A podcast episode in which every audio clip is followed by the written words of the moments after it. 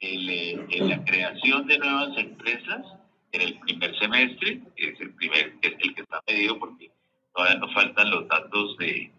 más recientes, ha tenido una disminución del 3.6%. Es decir, la creación de empresas pasó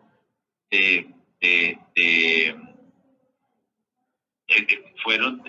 164.435, que es un 3.6% menos en el primer semestre del año pasado. Bien, ahora, ¿hay de pronto una forma de, de entender un poco cuáles son esos sectores en los que más están enfocando la creación de empresas? Sí. Digamos que hay unos sectores en donde disminuyó la creación de empresas, por ejemplo, eh, temas que tienen que ver con explotación de minas y parteras, eh, temas que tienen que ver con el sector de la agricultura eh, y temas que tienen que ver con las actividades artísticas y recreación. Allí es donde se presentó una menor dinámica en la creación de empresas respecto del año pasado lo que está pasando ahora en términos de no solo creación de empresas, sino también de pues la misma incertidumbre empresarial que se vive hoy,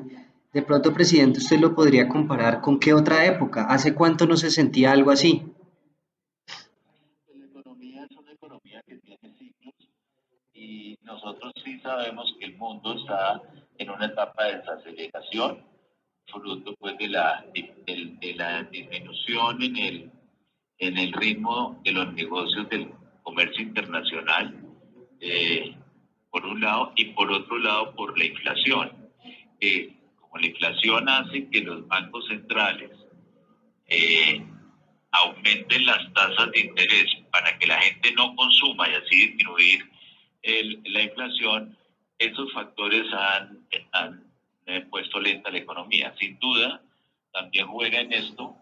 lo que hablábamos, la necesidad de despejar las incertidumbres que tiene la reforma pensional, la reforma laboral y la reforma de la salud, que también eh, disminuyen el ritmo de la inversión y del ahorro.